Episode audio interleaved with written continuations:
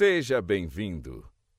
Fique agora com uma mensagem de reflexão e poder com o nosso presbítero Alisson Nascimento.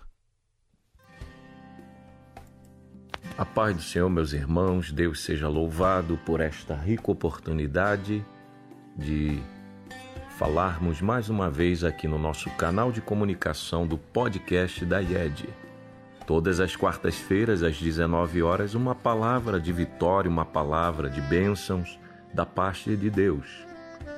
Abra sua Bíblia no livro de Tiago, capítulo 4, versículo 13 diz assim: Eia, agora vós que dizeis: Hoje ou amanhã iremos a tal cidade, e lá passaremos um ano, e contrataremos, e ganharemos Digo-vos que não sabeis o que acontecerá amanhã.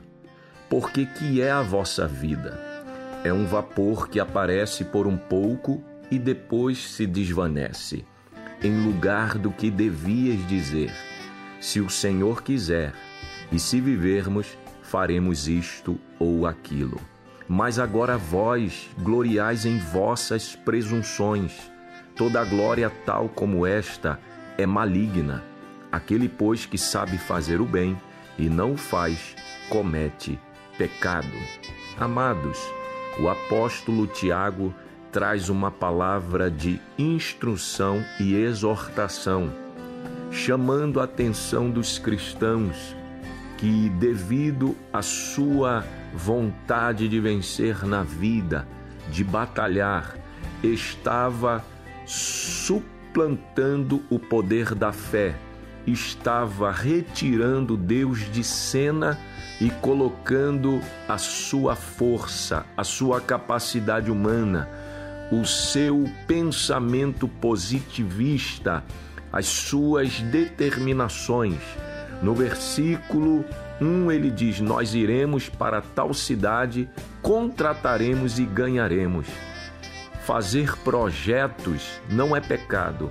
O que é pecado é você colocar toda a sua força, toda a sua capacidade neste projeto e achar que não depende mais de Deus. Os homens não dizem mais esta frase, como diz no versículo, no versículo 15: Se o Senhor quiser, se vivermos, faremos isto ou aquilo. É se Deus quiser, irmão, a vitória vai chegar. É se Deus quiser, irmão, o carro novo vai chegar. É se Deus quiser, irmão, a porta de emprego será aberta. É se Deus quiser, irmão, a cura virá. É se Deus quiser. No versículo 16 ele fala sobre as presunções do homem. É um conceito exacerbado de si mesmo. Isso é uma glória maligna, irmão, porque o trem está indo bem, no seu rumo, nos seus trilhos. Não é que pode acontecer algo, não é que o trem não pode quebrar, irmãos. Cuidado com esta visão, este positivismo, esse determinismo. Cuidado. É se Deus quiser. Quem está no controle da nossa vida é Deus. O futuro pertence a Deus.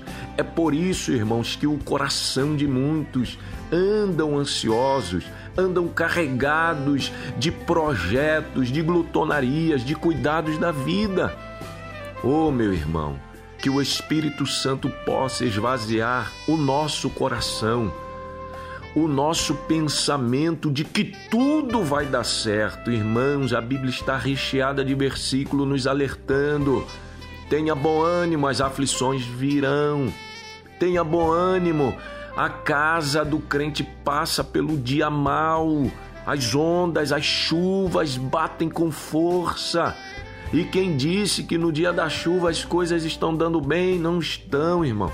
É momento de orar, de chorar, de prantear diante de Deus e falar: Senhor, se tu quiseres, tu pode mudar a minha história. Foi assim com pessoas na época de Cristo, passando suas dificuldades e disseram: Se o Senhor quiser. E Jesus dizia: Eu quero. É Cristo quem diz: Eu quero. O centurião disse: O Senhor pode determinar uma palavra e tudo mudará.